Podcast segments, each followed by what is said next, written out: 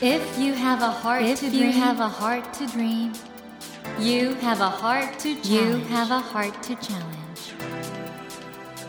take that Take challenge that challenge and realize, and realize your dream. Your dream. Dream Dream Heart. Heart. ドリームハート。政教新聞がお送りします。皆さんこんばんは茂木健一郎です 東京 FM のスタジオから全国38局ネットでお送りしています。ドリームハート。この番組は日本そして世界で活躍されている方々をゲストにお迎えして挑戦や夢に迫っていきます。さあ今夜もアフリカケニアでアパレルブランドラハケニアを設立されました川野理恵さんをお迎えしています。こんばんは。こんばんは。よろしくお願いします。川野さん今回ですね、ライブパブリッシングよりご著書「生み出す一歩は小さくていい」就活60社全落ちがケニアでアパレルブランドを始めた理由こちらを発売中なんですけどもこのケニアはまあ本当発展してると言いながら大変なところもあるんでしょう？そうですね。やっぱ生活面においては、割とインフラを整ってはいるんですけども、うん場所によるというか、ケニアの首都のナイロビとかでも、うんやっぱり停電が起こりやすいところだったりとか、断水が起こりやすいところだったり、片やそういうのが起こらなかったりっていう形で、結構ばらつきはあるかなとは思います。はいなんかねご著書の中でも停電にしてもみんななんか平気でいるっていうね。そうです。それ面白くて日本だと停電したら何事だってなると思うんですけど、停電が当たり前なのでカフェとかで作業していてもふと停電になってもみんな構わずに話してるんですね。うんうん。普通に話していてあれ？みんな驚かないんだみたいな感じあ特に反応しないってもう。何も反応しないのそれ面白いなっていうのは思いましたね。じゃあいつ着くのかなとかそういうことも気にしない？全く気にしないんでなんかいいなと思いました。日本だと騒いでしまうけれども、うん。そのぐらいのゆったりさというかあの冷静な気持ち持てるっていいなって結構羨ましくなったりします。でもそんなねケニアの方々の本当たくましさというか生命力、そういうことも伝わってくるこの踏み出す一歩は小さくて。いい、はい。就活60社全落ちがケニアでアパレルブランドを始めた理由今回のご著書でもあったようにいろいろ大変だったんですよね。できるまで、ですよね、はい、ということで今夜はですねこのラハケニアを設立するまでのお話そしてね今後の展開などいろいろ伺っていこうと思うんですがある意味ではラハケニアを身につけると前向きになれる元気になれると、はい。川野理恵さんのお話を伺うときっと心のラハケニア？になりますかね。はい、ぜひそうなってもらって嬉しいです。えこの後どうぞよろしくお願いいたします。お願いします。ドリームハート。それでは今夜もまずは川野さんのプロフィールをご紹介します。川野さんは1987年神奈川県のお生まれです。法政大学をご卒業後介護職やアルバイト日本大学通信教育部で教員免許取得などを経て不動産会社で採用などを担当されていらっしゃいました。2018年2月起業家でいらっしゃるご主人とともにケニアに移住されアフリカ布のアパレルブランドラハケニアを立ち上げご活躍中でいらっしゃいます。ということで川野さんラハケニアが本当素晴らしいブランドだったのはユーザーの一人でもある私も心から思うことなんですけどありがとうございます。本当に苦労されてますよね。立ち上げまで。そうですね。言っていただくんですけど私自身は苦労と思ってない？そうなんです。大変なのかって思う時はなんかご助手の中でも途中で所持金1000円になっちゃった時とかね。そうです。ちょっとびっくりしましたね。あの時はまずいなって思ったんですけど会社設立してから1年後にブランドを設立したっていうのがあって、で会社設立した理由も主人が起業してるんで起業家なので、ケニアでやりたいことあった時に会社とが便利だから会社作っちゃいなよって言われて、うん。気づいたらなんか会社作ってくれるような事務所の方とうん。面談があって、であれよあれよという前自分の名義の会社が立っていったので、うん。まあ、何するか決めてなかったんですね。何するか決めないまま1年経ってたらあそうか会社作った時点ではまだラハケニアやるとは決まってなかった。そうなんです。で何しようかなと思ってる間に普通に過ごしていたらもちろんお金もなくなっていくしよく計算してみたら残高1000円だ まずいと思って主人に話して「ごめん1000円なんだけど今なんか行動しなくちゃ変わんない気がするからお金借りて旅してもいい」とかちょっとずつ行動していったらその先にアフリカンのとの出会いがあってでブランドひょのことから立ち上がったっていう感じです。あの、まあ、どんどん会社発展していくんですけど途中でねリエさん自身はものすごく落ち込んだり私なんかダメだとかはい、なっちゃうじゃないですか。はい。あの時って本当に暗い感じになるんですか？暗いです。結構寝込んだりもしますし最初は何かうまくいかなくて失敗したら、うん。もう一日何もできずに寝込むみたいな。うん感じになる時もありますしまあもちろんたくさん泣きましたし、うん。なんでなんかやるせない気持ちになってたくさん泣いてでもなんか住まなきゃいけない住もうみたいな感じで奮い立たせてきたなっていうのはありますけどちゃんと落ち込んでます。それでも落ち込むとね普通このリスナーの方もそうだと思うんですけど、ましてや異国の地で会社作って経営するってなると、ポジティブな前向きの性格じゃないと無理なんじゃないかってはい。思うけど、この踏み出す一歩小さくていいを読むと全然そうじゃないですようね。ーんそうですね大変で落ち込むことはあるんですけども私の場合は結構ケニアの環境に助けられたなっていうのをすごく感じていて、うんうんケニアの人たちは割と前向きだしなんか私が問題だと思ってることを問題だと思ってないんですよね。え例えばどういうことですか？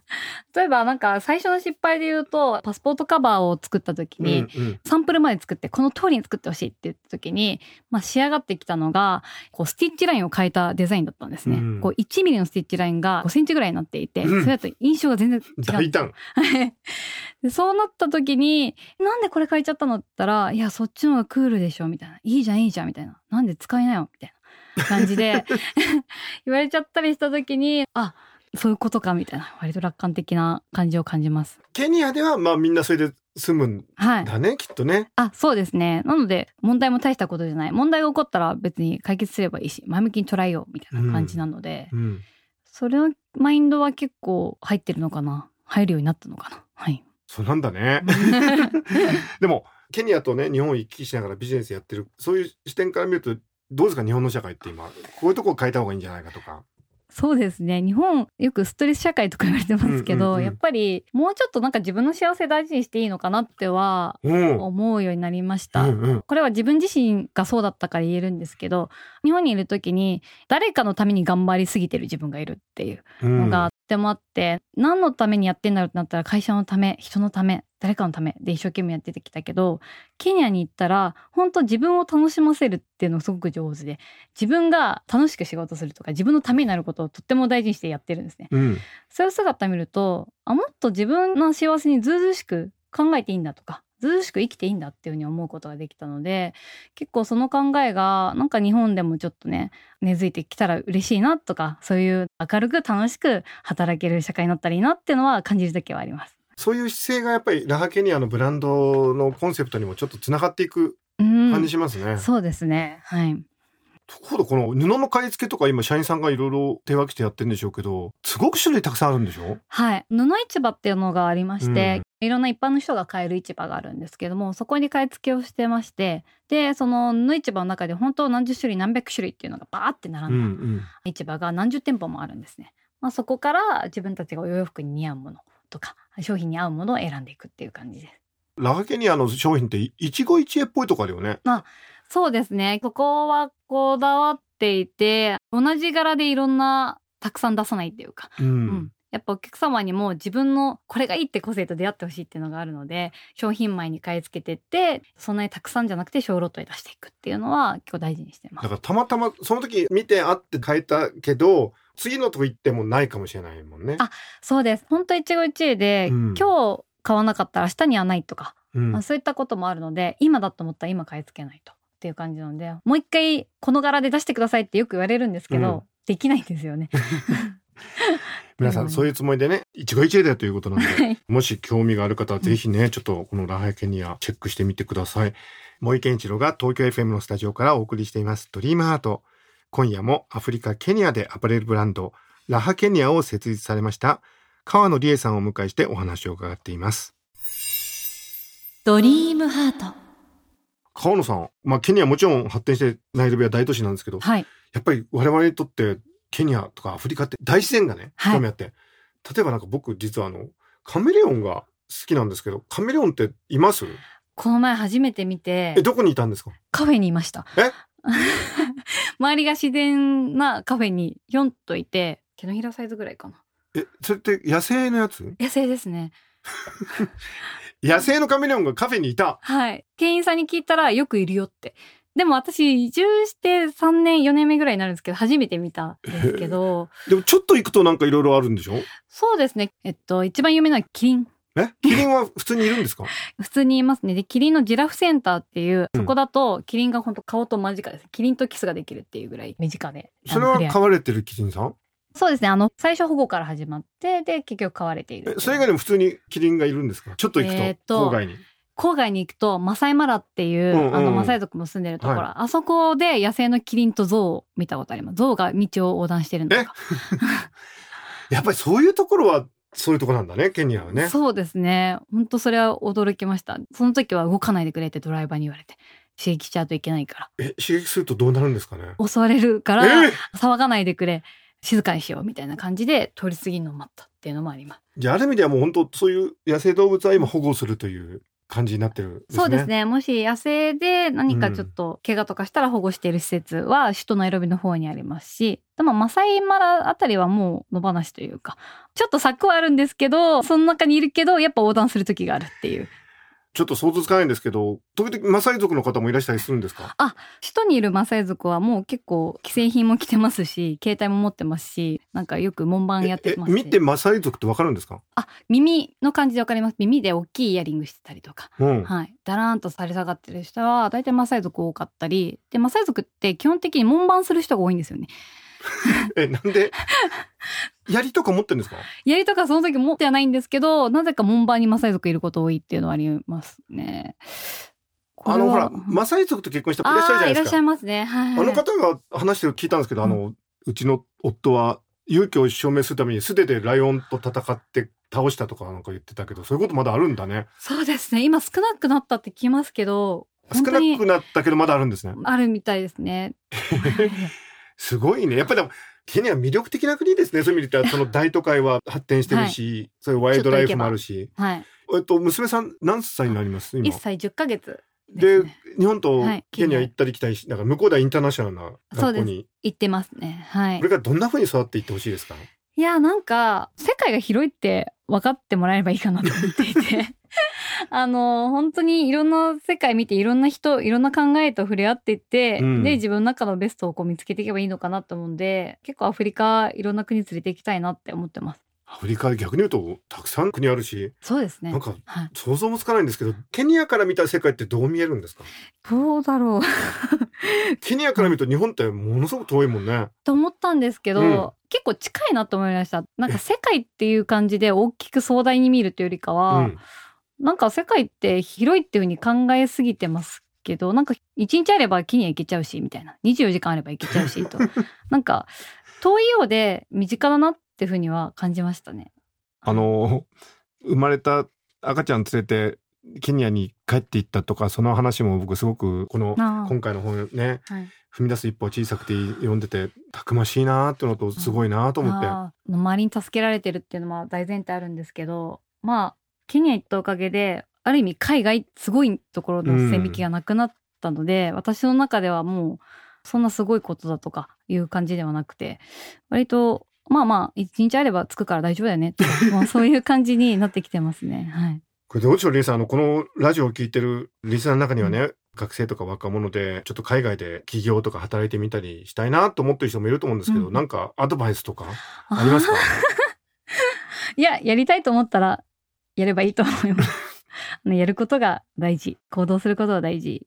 ただ私お伝えしたいのが本当あの本の中でも言ってるんですけど、やっぱ本当に踏み出す一歩って大きく捉えないで自分にできるちっちゃなことから始めるのが大事だなっって思ってるんで、海外で働きたい起業家になりたいってすごく大きいスケールで考える方が多いんですけどもそれよりかは今自分にできることなんだろうとかいきなり海外に就職しようというわけじゃなくってじゃあ今自分にできるのってじゃあ英語だねと思ったらじゃあちょっと海外の人と触れ合ってみるかとかそういうことでいいんですけど大きな一歩を踏み出そうとしないで将来なりたいと思う像に対して今の自分にどういうアクションができるかを考えてこう歩んでいくことが大事かなっていうのは今感じてます。まあでもリエさんがね踏み出す一歩は小さくていい。就活60社全落ちがケニアでアパレルブランドを始めた理由、皆さん嘘だと思ったら読んでください。本当にリエさん最初ポンコツなんですよ本当にこれが、はい、ももう間違いないですよねそれはね。ポンコツです。それが小さな一歩からどんどんどんたくましくなっていってあといろんな人との出会い。はい。で今やこんななんかもう輝かしい方になっちゃって、でもそれでもまだ落ち込むところもあるという。ありますね。本当でも周りにその都度助けられてます。だそういうことも含めてなんかすごく心に残る素晴らしい本ですので、ぜひ皆さん手に取ってください。読み終わった後元気になりますね。ありがとうございます。うんそう思っていただけるように書いたものなので、はい、ぜひ皆さんお読みください。はいあのいろいろお話変わってきたんですが、この番組のテーマ、夢と挑戦なんですけども、はい。川野理恵さんもうすでにね、ずっと挑戦を続けてこられたと思うんですけど、今後、ラハケニアの未来も含め、挑戦したいことや目標、夢、何か教えてください。はい。直近のものと将来的なものでうん2つ実は今あって、はい。で、1つ目は、まあ、今年成し遂げたいなと思うんですけど、えっ、と、娘と一緒に東アフリカを陸路で旅したいなっていう。ところと、あとは将来の長期的な目線で言うと、やっぱりケニアでこう一歩を生み出すきっかけになるような居場所づくりというかコミュニティづくりしていきたいなっていうのは思ってます。もちろん店舗建てるのもそうなんですけども、例えば職業訓練校を作ってみたりとか、あとは宿泊施設作って、まあ日本人もケニアの人も海外の人も集まるような場を作ったりとか、なんかこう居場所とかコミュニティになるような場所ができたらなと思ってます。なるほどな。なんかこの踏み出す一歩は小さくていいって、最高のある意味では旅行ガイドみたいなね。はいこれ読んだらなんか、あケニア行ってみようかなって思うもんね。ぜひ来てください。ね、はい。楽しそうだもんね。はい、あの一回来てみて見ていただければと思います。あと何よりもこの中に写真がたくさん貼ってあるんですけど、みんななんか笑顔で。はい、もう楽しかったですね。ですので皆さんぜひこの本を読んで少しでも小さな一歩を踏み出せるようになったらいいなと思います。そしてあの、もし興味がありましたら、ラハケニアのね、ホームページも見ていただければ、あの、私も使ってますので、チェックしてみてください。えーということで、えー現在ですね、ライブパブリッシングよりご著書、踏み出す一歩は小さくていい、就活60社全落ちがケニアでアパレルブランドを始めた理由。今回ですね、こちらのご著書を番組プレゼントとして、直筆サインで3冊いただきました。えーご希望の方はですね、この後番組のエンディングで応募方法をご案内いたしますので、もう少しお待ちください。ということで、森健一郎が東京 FM のスタジオからお送りしています、ドリームハート。今夜もアフリカ・ケニアでアパレルブランド、ラハケニアを設立されました、川野理恵さんをお迎えしました。